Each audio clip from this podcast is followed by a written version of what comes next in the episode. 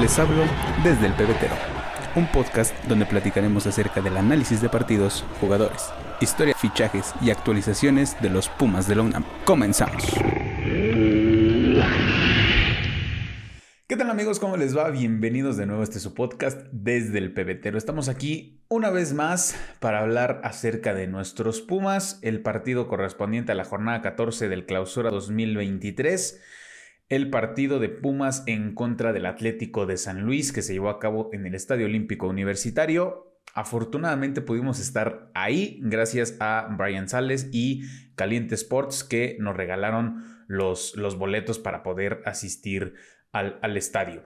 Pues afortunadamente vamos a hablar de una disculpa por la voz, pero también son estragos de eh, la ida al, al estadio. Entonces, eh, una disculpa, pero vamos a hacer el episodio como, como se debe y también una disculpa por la, pues la demora, ¿no? Estamos, están escuchando esto seguramente un, un, martes por la tarde, así que pues vamos a, vamos a empezar, ¿no? Afortunadamente vamos a hablar de una victoria para, para nuestros Pumas. Pumas se reencuentra con, con, con, la victoria luego de que pues llega por fin el día tan esperado por, por todos. La presentación de Antonio Mohamed se dio hace unos cuantos días como técnico de Pumas y obviamente la presentación de este nuevo técnico en su casa, ya como, como director técnico, ya en la banca, ya eh, pues con toda la responsabilidad de tener un partido pues en sus manos y bajo su dirección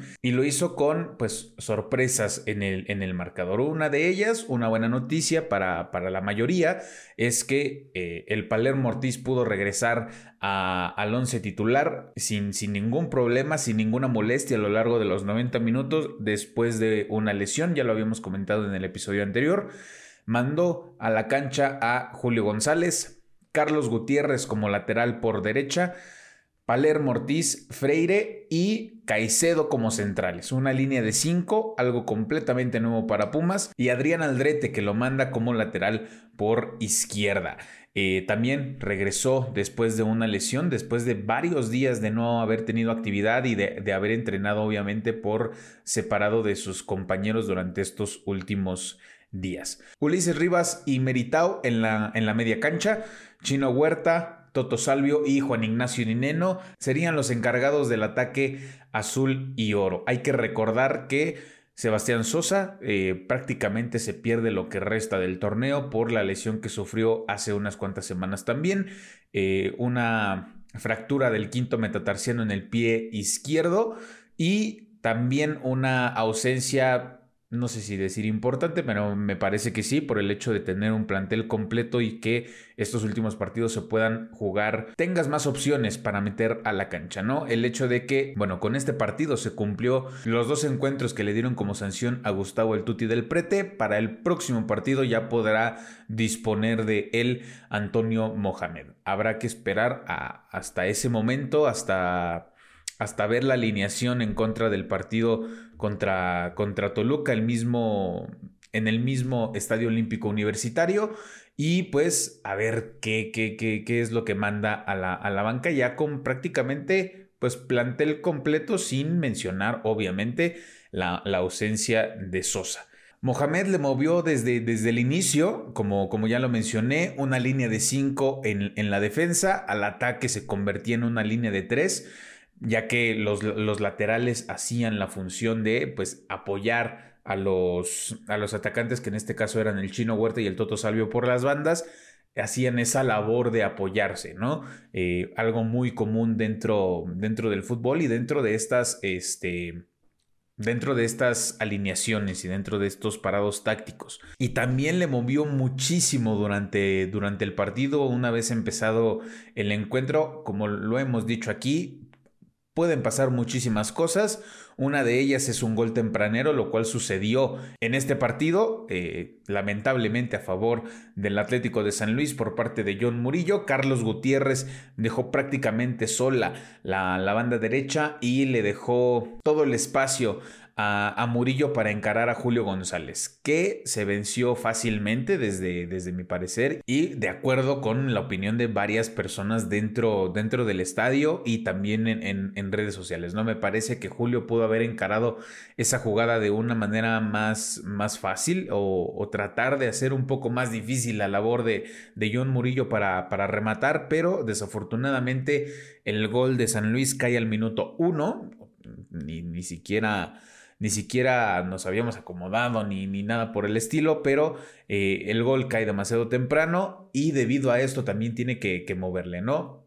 Conforme vayan necesitando, se nota que Mohamed y esto creo que ha sido un sello característico de los equipos en los que he estado, le va moviendo de acuerdo a las necesidades del, del, encuentro, ¿no? Cuando se tiene que atacar, se ataca, cuando se tiene que defender, se defiende, y como lo mencionó Nicolás Freire en la conferencia de prensa de la semana pasada, eh, desde que Antonio Mohamed está eh, como técnico de Pumas, eso es lo que han entrenado con él.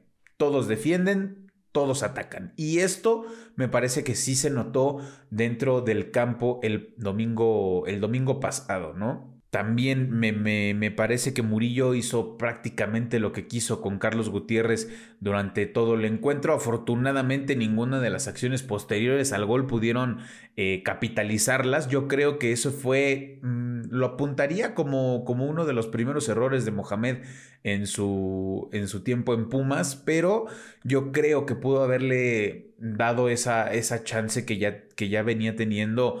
Eh, Monroy, eh, con, esta seguidilla de partidos de titular que tuvo y con, con, el hecho de que ya se sentía cómodo por esa, por esa banda derecha, ¿no? Me parece que el cuerpo técnico de Mohamed y Mohamed lo han de haber visto ya como un lateral por izquierda, ya que en sus últimos partidos de Rafa Puente lo utilizaba de esa forma y en, esos, en esas ocasiones se veía bastante exhibido. Eh, lo de Carlos Gutiérrez me parece que es un jugador que está más acostumbrado a ir hacia el ataque, a estar como un extremo por, por derecha, ya que no se le da tanto el, defender y me parece que eso se vio bastante notorio en este, en este partido, ¿no? La respuesta de nuestros Pumas fue prácticamente inmediata y Gutiérrez enmendó su error luego de que el lateral metiera un, un centro preciso a la ubicación de Ulises Rivas que remató bastante bien eh, de cabeza para poner el marcador uno por uno antes de los cinco minutos de haber arrancado el encuentro. El gol de, de Ulises Rivas cayó al minuto cuatro y pues ya teníamos un partido bastante, bastante movido. Después de que el partido se empata, empieza como en una, en un ritmo bastante, no aburrido, pero pues sí con ambos, ambos equipos tratando de tener la posesión del, balón principalmente y pues una vez que tenían la posesión del balón ir hacia el frente, ¿no? Como lo mencionamos en el, en el episodio pasado, este partido no iba a ser nada sencillo. Prueba de eso, los dos goles en los primeros, en los primeros cinco minutos, ¿no? Pero el Atlético de San Luis nunca dejó ir hacia el frente, como ya lo mencionamos, para buscar los tres puntos que para ellos también eran súper importantes, ¿no? El tratar de mantenerse en los, pues en los primeros 11, eh, seguir escalando, ya que todavía tienes esa, esa posibilidad dentro de esta, pues dentro de este formato de, juego y formato de, calificación, ¿no? Creo que también el, Atlético nunca, precisamente por eso, nunca dejó de, atacar, de, buscar tener la posesión del balón y pues obviamente, como, como lo dijimos hace rato, ¿no? También afortunadamente no pudieron concretar las jugadas que tuvieron hacia, hacia el ataque y frente a la portería de Julio González. Algunos disparos iban o demasiado lejos o afortunadamente los atajaba Julio, Julio González. Me parece que en este partido va a ser un partido crucial para, para lo que se pueda venir en el, en el, final del torneo para Julio González. Me parece que volvimos a ver al Julio de aquel 2020 cuando entró de, de, relevo por Alfredo Talavera, ya que en este partido ya en el, en el segundo tiempo, la verdad no recuerdo en qué minuto fue esa, esa acción, pero tuvo una seguidilla de unas tres o cuatro atajadas fácilmente en una misma jugada Y me parece que a partir de ahí eh, fue donde empezó a agarrar un poco más de confianza, ¿no? Eh, el hecho de haber recibido el gol demasiado temprano, creo que él, él mismo se adjudica a la culpa en este, en este gol porque atacó pues demasiado mal el, el balón en esa jugada, ¿no? Pero posteriormente eh, lo, hizo, lo hizo bastante bien. Eh, me parece que se reconcilió con la, con la afición en, el, en, en, ese mismo momento de las tres o cuatro atajadas continuas que tuvo.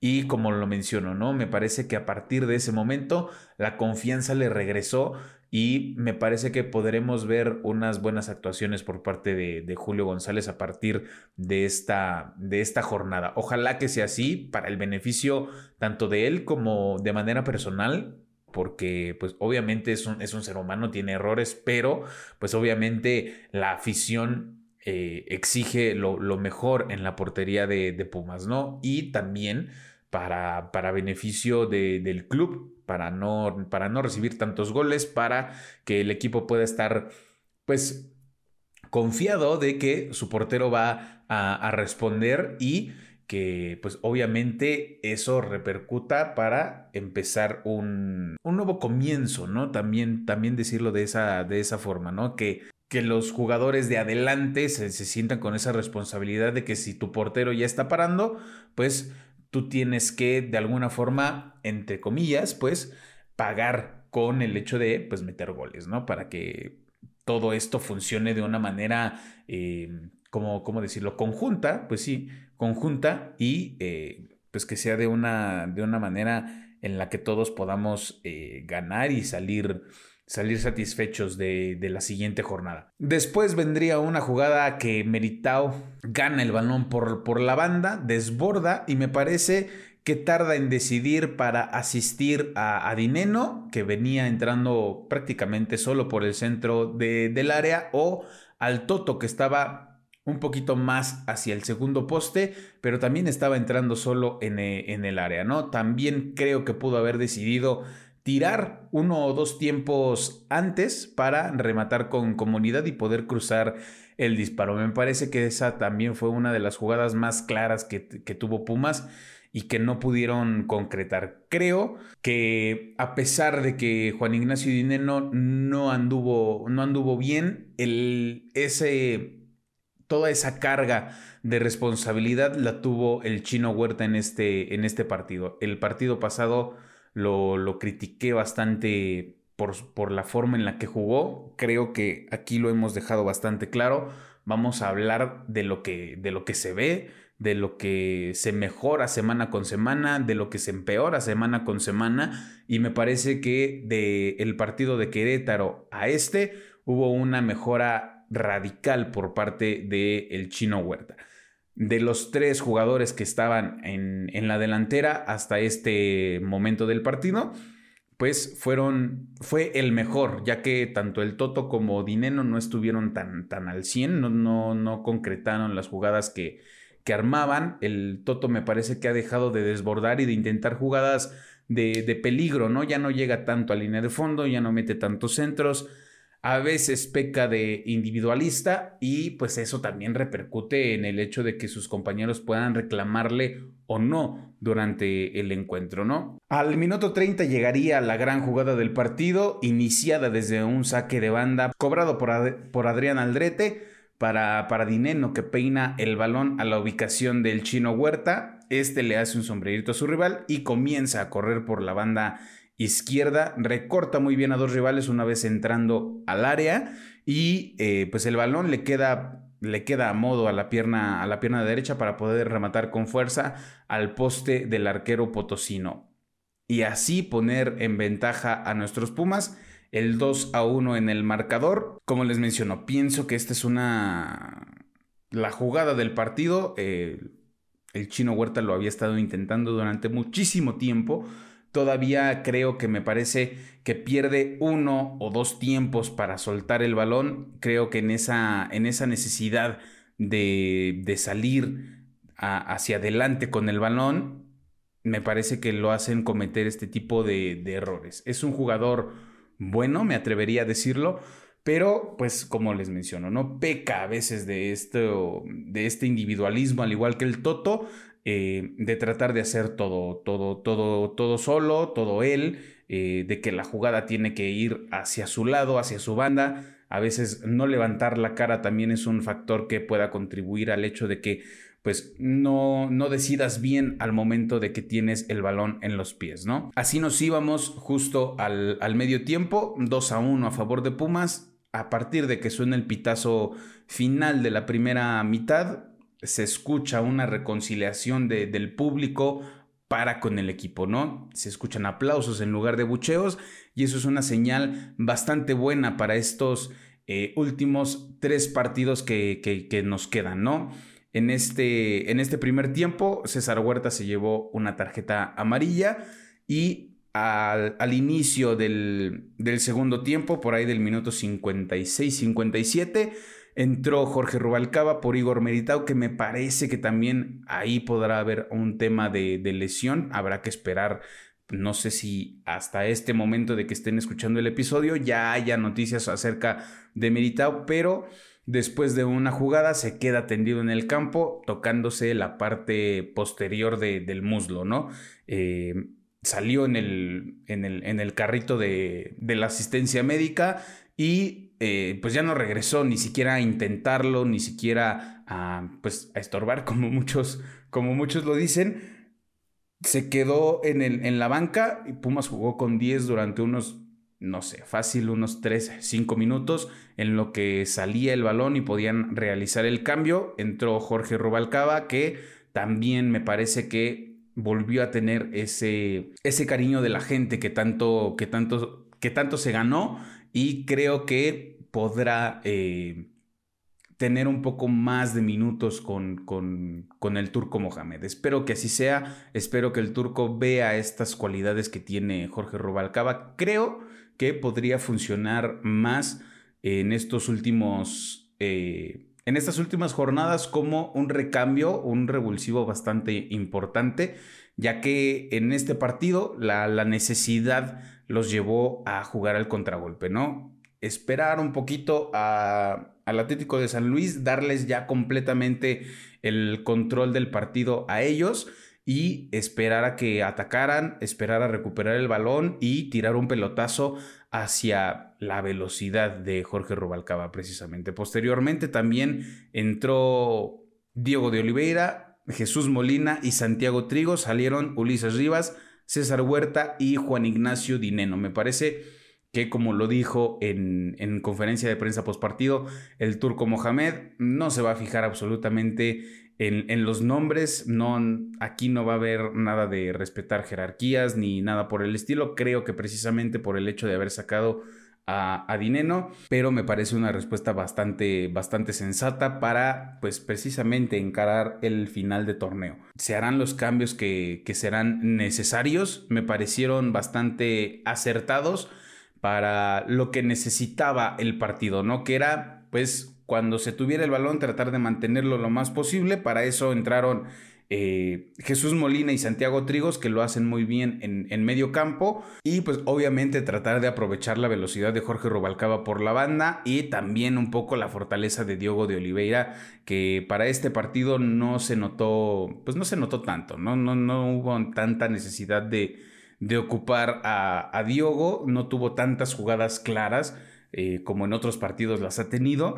Y posteriormente, ya casi en el final del encuentro, entró Alec Álvarez por eh, sustitución de Eduardo el Toto Salvi. Así que mantuvo a Alec Álvarez como un extremo por izquierda, como muchas personas lo, lo, piden. Ya para este momento del partido ya era una línea de cuatro, con Gutiérrez, Palermo, Freire y Aldrete.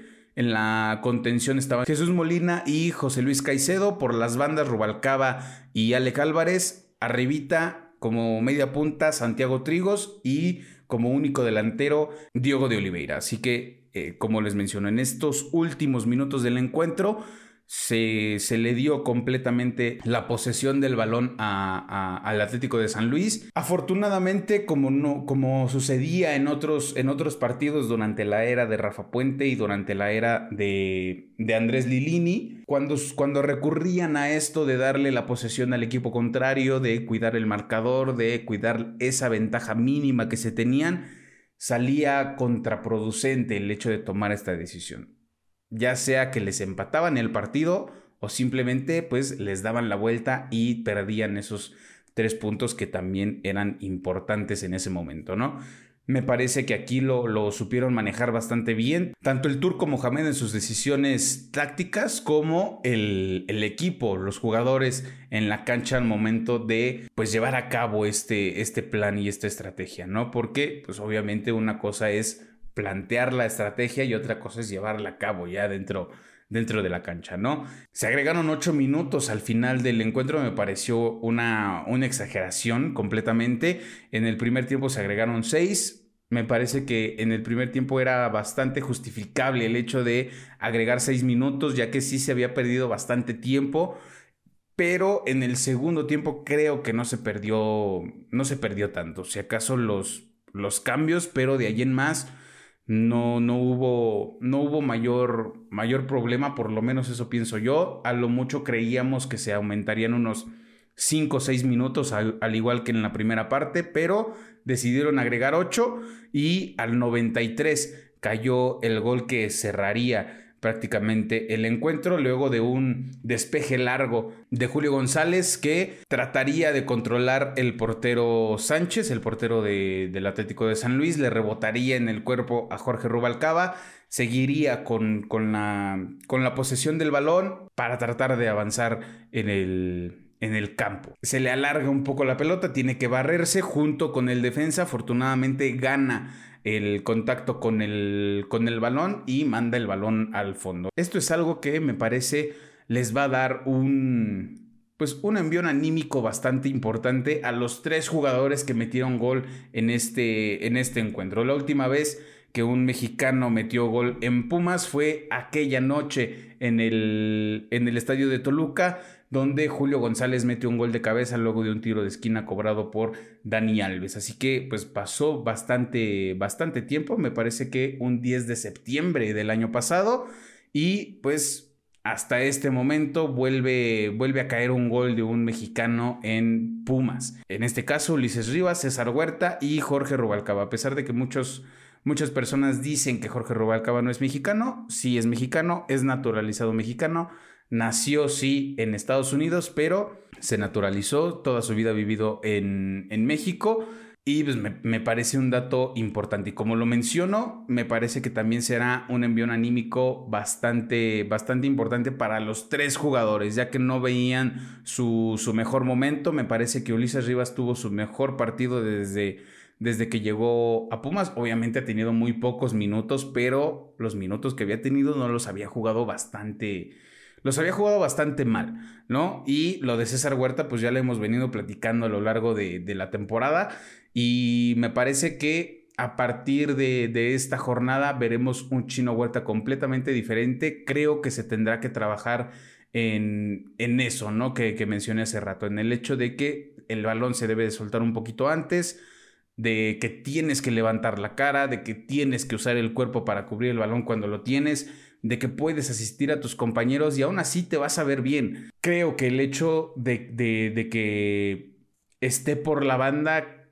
todavía no lo hace consciente de que puede hacer mucho más por sus compañeros que por él mismo incluso, ¿no? Eh, el hecho de que pueda ser un jugador que asiste, que desborda, que mete centros, que va a línea de fondo, que saca pases cruzados para que los, sus compañeros lleguen por el centro del área a rematar y buscar meter, meter los goles, ¿no? Falta que Juan Ignacio Dineno se reencuentre con el gol y me parece que también el Toto Salvio tendrá que, que mejorar en cuanto, en cuanto al hecho de que se tiene que atrever un poquito más a, encarar, a llegar a línea de fondo también, a, buscar centros para, para, poder asistir a Juan Ignacio Direno y pues obviamente el hecho de tratar de cerrar de la mejor manera el, el torneo. Desde los primeros minutos ya se notó muchísimo el cambio de, técnico, la mano del turco Mohamed en, en el equipo me parece que no jugaron de una manera excelente, pero ya no jugaron tan mal como lo habían venido haciendo con eh, el, modo de juego que traía Rafa Puente del Río, ¿no? Los resultados de, la, de la jornada. El Toluca gana 2 a 1 en contra del Puebla, aquí en el, en el Cuauhtémoc. Querétaro vence 2 por 1 a Cholos. Chivas vence 1 por 0 a Necaxa. Mazatlán da la sorpresa de la jornada y gana 2 a 1 en el Volcán a Tigres. Empate a 0 en el Estadio No Camp entre León y Cruz Azul. El creo, partido de, de, la jornada, América en contra de Monterrey. Muchos, incluso yo, hablaba de que Monterrey iba a salir prácticamente a matar, a buscar romper ese récord de, de puntos en, estos, en estas últimas jornadas, pero el América se impone 2 a 1 en el Estadio Azteca. Pumas le gana 3 a 1 al Atlético de San Luis. El Pachuca le gana 4 por 1 a Santos. Y un empate a 1 entre Bravos de Juárez y el Atlas. Pumas en este momento se encuentra en el lugar 15. Eh, estaba, hay que recordar que estaba en el lugar 17 de la tabla. Con esta victoria suma 14 puntos, los mismos puntos que tiene Juárez y el Atlas. Precisamente la única diferencia es la diferencia de goles. Pumas aún tiene menos 7, Juárez tiene menos 5 y el Atlas tiene diferencia de 0. Así que debido a esto, este es el acomodo de, de los lugares en la tabla general. El Atlético de San Luis, pese a la derrota, se sigue manteniendo dentro de la zona de clasificación en el lugar 12. Y el Monterrey, a pesar de la derrota también, conserva la, primera posición de la tabla general del clausura 2023 con 34 puntos. Les repito que el Monterrey puede romper ese récord de puntos, me parece que es de 41. Restan tres jornadas, así que me parece que el Monterrey podrá vencerlo sin, sin problema Ojalá no sea en la última jornada, porque pues Pumas necesitará esos puntos cuando viaje a, la Sultana del Norte a enfrentar a Monterrey precisamente. Eh, los primeros cuatro, Monterrey, Toluca, América y León. De ahí, Pachuca, Guadalajara, Tigres, Cruz Azul, Querétaro, Puebla, Santos y Atlético de San Luis son el lugar del ocupan el lugar del 5 al 12 general. Hay un dato que me parece también importante decirlo en este, en este episodio para que estén atentos y tengan la información eh, concreta, ¿no? El Querétaro es 9 de la tabla, pero hasta este momento es último de la tabla de cociente. Esto, conforme al reglamento, le impediría, le impediría jugar el partido de repechaje y obviamente le impediría jugar eh, la liguilla en caso de clasificar, ¿no? Si la tabla se mantiene así durante estas últimas tres jornadas, si Querétaro se llega a meter en estos últimos, últimos dos, se llega a ocupar un lugar del 5 al 12, no podrá calificar al, repechaje. Será tomado en cuenta el lugar número 13, que en este momento es el Atlas. Y me parece que ese es un punto a favor de, de nuestros Pumas, ¿no? El hecho de que Querétaro se esté, esté quedando como último lugar de cociente, le da como ese, pues digamos, ese plus de, calificar en lugar 13. No, es, no sería lo ideal porque, eh, pues, te estarías valiendo de otras, de otras, este, de otras circunstancias para poder calificar, pero pues así es el reglamento, le podría pasar a cualquiera. En este momento estaría beneficiando al Atlas, que es lugar 13, eh, estaría calificando al, repechaje el Atlas. Y pues nada, así las cosas con, con la tabla, con, con los Pumas. Quedan tres partidos, me parece que son tres partidos completamente importantes. Creo que a Toluca se le puede sacar un resultado favorable. Ya de América y de Monterrey hablaremos en su, en su momento. Hasta, hasta este punto del torneo, creo que sí serán los partidos más complicados del clausura 2023 para Pumas y obviamente el hecho de que pues está en peligro la, clasificación. Tienes como margen el lugar 13 de la tabla por lo que ya les mencioné del Querétaro, pero como lo hemos mencionado desde episodios anteriores, ¿no? Hay que tratar de cerrarlo de la mejor manera, lo poco o mucho que pueda rescatar el turco en este torneo será completamente aplaudible. Ya vimos que hay un cambio completamente, sí, bastante, bastante notorio en el equipo con este partido. Como lo mencionamos al principio, no iba a ser un partido fácil para Pumas, ya que eh, el Atlético de San Luis querrá seguir eh, escalando lugares en, la tabla y todavía se puede, ¿no? La, la diferencia es, es, muy corta entre, entre los lugares. Me parece que el único que tiene una diferencia, una diferencia grande de puntos es Monterrey, que tiene 34, y el segundo lugar es Toluca, con, con 28. Así que será eh, complicado que pueda salir de esa primera posición y que obviamente se le deje de, catalogar como un favorito al, título, ¿no? En la próxima jornada precisamente se enfrentan Atlético de San Luis en contra de Juárez, me parece que ese partido también será importante para pues tomarlo, tomarlo en cuenta por aquello de los puntos que tienen eh, Juárez y Pumas, que son los mismos, son 14 unidades. El Atlas se enfrenta contra el Pachuca, me parece que en el papel ese sería un partido que tendría que ganar el Pachuca. Y Pumas se enfrenta al Toluca el próximo domingo 16 de abril a las 12 del día, otra vez en el Estadio Olímpico Universitario. La transmisión será por televisión abierta por las estrellas TUDN y en caso de que quieran verlo por VIX, también se va a transmitir por VIX. Y pues nada, como les mencioné hace rato, creo que se le podrá sacar un resultado favorable si se le hace un partido eh, intenso a, al Toluca, ¿no? Esperemos que Juan Ignacio Dineno se reencuentre con el gol, ya que es uno de sus clientes favoritos, el, el Deportivo Toluca, y pues que se salga de casa con estos tres puntos que serán de suma importancia, ya que las últimas dos jornadas con América y con Monterrey, como lo mencioné, son eh, visitas eh, contra América. Obviamente no salen de la Ciudad de México, pero pues es un escenario diferente, es un escenario que pesa es un escenario en donde si no sales completamente concentrado y decidido a ganar, obviamente el rival te va, te va a comer y vas a salir eh, bastante, bastante herido de, la cancha del, Estadio Azteca, ¿no? Y pues el hecho de ir al gigante de acero también será un partido bastante, bastante complicado, ya que Pumas, a Pumas se le dificulta sumar puntos en, el estadio BBVA. Así que, pues nada, creo que podemos dejar hasta aquí el episodio. No olviden seguir todas las redes sociales de este podcast en Facebook, Instagram, Twitter y TikTok como desde el pebetero, así todo seguidito. Aquí van a estar apareciendo las redes. Compartan, comenten todas las publicaciones que están ya en, todas las redes sociales. Compartan el TikTok. Tratamos de ahí hacer los, los highlights del episodio para que se animen a, verlo, a verlo de manera, de manera ya sea en plataforma de audio o en YouTube. Así que también en plataformas en Spotify, Google Podcast y YouTube, como desde el pebetero también. Aquí va a estar apareciendo de igual manera.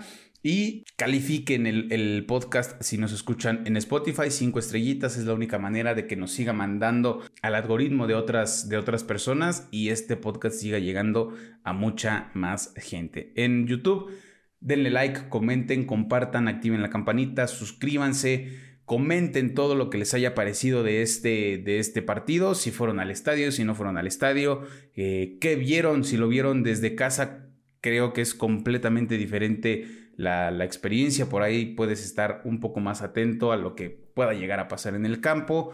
Eh, si estás en el estadio también puedes ver muchísimas más, más cosas, ver la reacción del público, ver la reacción de, los jugadores, que es lo que no se ve tanto en, en televisión. Y pues nada, comenten, compartan y sigan escuchando este episodio que lo hacemos con, con mucho cariño. Saludos a toda la gente que vimos ahí en, en el estadio, a Juanpa, a Dari, a, su papá, a Oscar Brice, a Mildred, al tío Auriazul y a Alexa. Nos, los encontramos por ahí y pues estuvimos platicando un ratito con, con Dari, con su papá y con Oscar al, finalizar el encuentro. Y pues me parece que hay un, común denominador que es el hecho de que el, turco podrá hacer cosas interesantes con, con, Pumas, ¿no? Ojalá que así sea, como les mencioné desde el episodio anterior. Eh, lo poco, mucho que puedan rescatar este torneo será, eh, será bien recibido. Creo que no va a ser culpa de, de, Mohamed que no, se, que no se califique. Pero para el próximo torneo yo creo que sí se podrá hablar de un, de un gran torneo de la mano del turco. Ojalá que Pumas pueda buscar puestos, puestos de liguilla, puestos de los primeros cuatro lugares de, la tabla. Ojalá que así sea. Y pues nada, nos vemos la siguiente, la siguiente semana. Nos vemos en el próximo episodio. Cuídense mucho. Les mando un abrazo de gol. Los quiero. Bye.